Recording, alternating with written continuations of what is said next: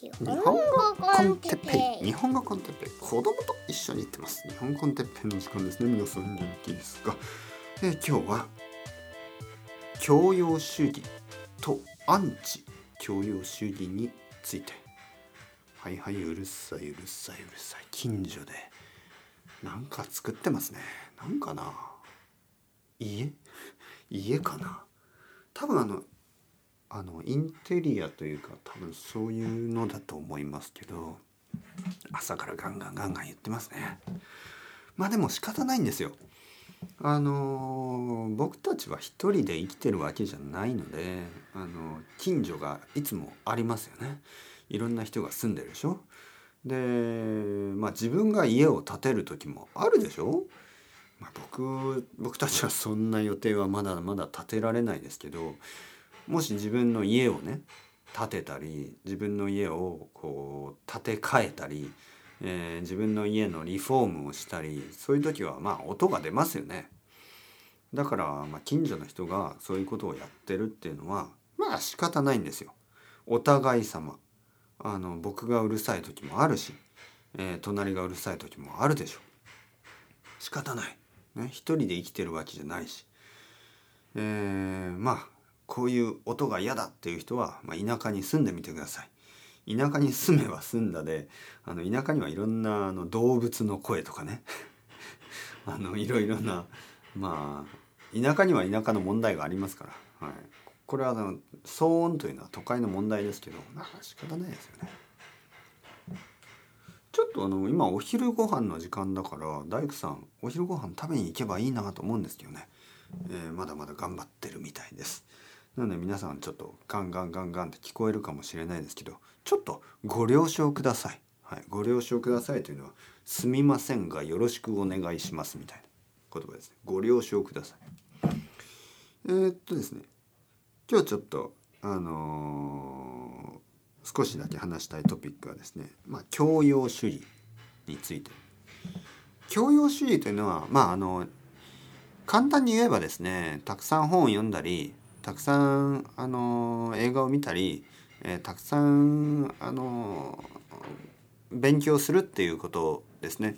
たくさんまあまあ映画はまあ楽しみとしてっていうのはあるけどまあ実は漫画とか映画とか音楽とかにもそのこの教養主義っていうのが実はあの影響を与えてますよっていうことでちょっと話したい。まあ教養主義っていう言葉がまあ、教養というのはその、まあ、いわゆる教育 education みたいな意味ですけどあの日本と他の国とちょっとその definition も違いますからちょっと日本でいうね日本語でいう教養主義についてちょっと話したいと思います。日本語では教養主義というと、まあ、たくさんあの本を読んだりとかあの勉強することによってあの人間がもっと良くなるっていう考え方ですね。だからまあ大学生の時とかそういう考え方がやっぱり強かったですよね。僕は大学生の時もまあ友達たちまあ僕もそうですけどたくさんの難しい本とかねたくさん本を読んだりたくさん映画を見たりその映画もできるだけこうアートな映画とかね、えー、そういうジャンルク・ゴダールとかねそういうのをよあの見たりであの音楽とかもそうですね。たくさんたくさん知ってる人がかっこいいねすごいみたいな考え方。でこれがまあいいこともあるんですよもちろん。僕もそれを信じる一人であのたくさんやっぱりインプットをするたくさんのコンテンツたくさんの人たくさんの意見やっぱりたくさんインプットをすることによってあのまあバランスのもバランスのある意見とか自分のユニークな意見をあの作ることができるんですね。持つことができるんですね。だからやっぱり勉強は大事です。でもね僕はアンチ教養主義の人でもあります。ちょっとパンクな考え方ね。もうそんなもんはいらねえみたいな。でその理由はですねやっぱりなんかその自分が何かを知っているからすごいと思うことは危険だしそれはエリート主義につながってしまいますからあのすごく狭い考え方です。実際に何かを知っていることとその人が優れた人間かどうかは全く別の話ですね。むしろなんか自分は知ってるいろいろなことを知っているからすごいでしょっていう考え方はすごく人間としては浅はかでえ人間としては冷たく感じることが多いですよね。でいわゆるオタクとかもそうですけどオタク文化もまあたまにそういうふうになってしまいます。ああ僕の方がもっとアニメを知ってるからすごいみたいなね。でそうなるとちょっとこうまあ楽しくないんですよね。でまあそれぞれ人はそれぞれそれぞれのペースでコンテンツを楽しむっていうのが一番いいわけであのたくさん知ってるからすごいとか、えー、少しか知らないからすごくないとか、えー、それもやっぱり違うんですねそういうことじゃない。で僕が言いたいことはですねあの実はコンテンツが少なくなるとインパクトが上がります。えー、この現象ですね。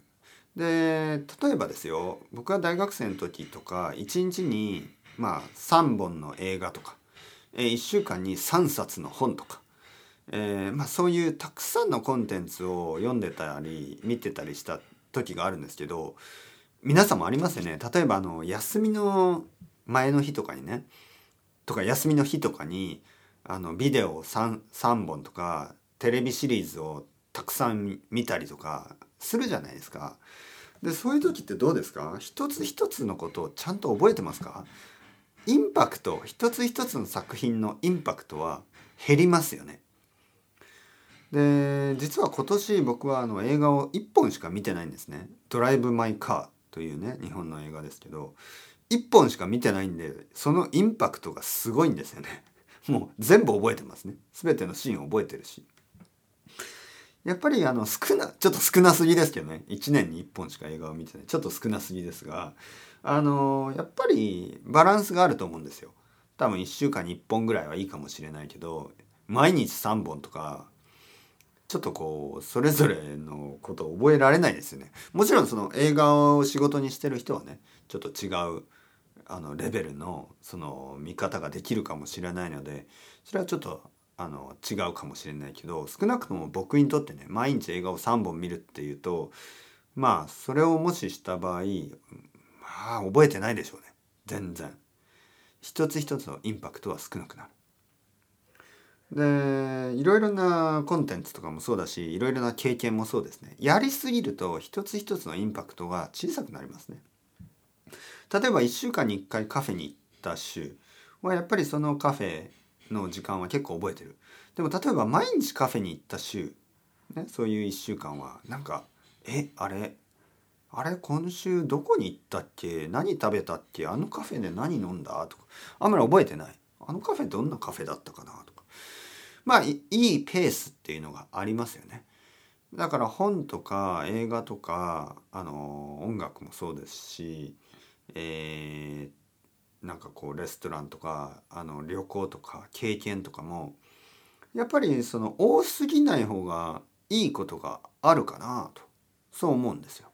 えー、ある日本語の生徒さんねある生徒さんと話してて、まあ、彼もそのコロナの前は1年間に3回とか4回日本に来てたけどまあコロナでね行けなくなって実は3年ぶりに日本に行きますすごい楽しみですまあそういう話をしていた。まあ、彼はあの病院で仕事をしてる人だからあのコロナの時代にすごく忙しくてですねあの全然行けなかったんですよ。でもそういうのがあの3年ぶり。ね、で今回の旅行は楽しくなると思いますよ。やっぱり1年に3回も4回も来てるとちょっとこうまあ一つ一つのインパクトは小さくなっていきますよね。でも4年ぶりとか3年ぶりとかになるとまあ楽しいと思いますよ。3年ぶりに食べる日本で食べるね。あのいろいろな料理あるでしょ。多分美味しいと思いますよ。でもやっぱりその頻度が上がる、ね、もっと頻繁になる。もっとよく食べるとか来る。とか見る聞く。そういう経験の回数が増えると一つ一つのインパクトは多分下がっていく。だからまあ僕はあくまで教養主義をには賛成するんですがまあまずは教養主義に溺れるなんか教養主義が一番だと思いすぎる。そうするとエリート主義になってそれはあの人を見下すなんかあ知らない人はバカだとかね。そういう考え方は人間としてはあまり小さすぎるから好きじゃない。あとはまあその教養主義をちょっとやりすぎるとですね慣れ慣れてしまってまあそれぞれのコンテンツのインパクトが下がるのでまあ本を読みすぎたり映画を見すぎたりあの寿司を食べ過ぎたりすると一つ一つのあのインパクトが小さくなっていきますからまあそれは人によってねこれぐらいがいいっていうペースがあると思いますからまあ僕にとっては寿司は多分 1, 1ヶ月に1回あれば十分で、えー、カフェは1週間に1回か2回でいいですね。映画は多分ね1ヶ月に1本ぐらいは映画館で見たいな本当は。はい、そしてライブコンサートをもう少し行きたいですよね。多分なんか3ヶ月に1回ぐらい行きたいかな。毎月じゃなくてもいいですけどね。旅行は 1, 年に2回ぐらいしたいかな。結構少なめですよ。僕が欲しいものって全部少なめですよね。そんなにたくさんなくていい。でもたまにあるとやっぱりこう人生を良くしますよね。本は多分2週間に1冊ぐらい読みたいですよね。うん。やっぱそういう頻度があるかな。あのある別の生徒さんね彼も別の人です他の人ですけどなんかそのちょっとやる気が出なくて今までたくさん本読んだりしてたけど2週間ぐらい何にもしなかったっていうんですね。もう寝てばっかり。2週間ぐらい本も読まない。映画も見ない。勉強もしない。あのそういう2週間があったというんですけどでももちろん仕事はしてるんですよ。仕事はしてる仕事をしてまあなんか家族と時間を過ごして料理をして食べて寝るみたいな。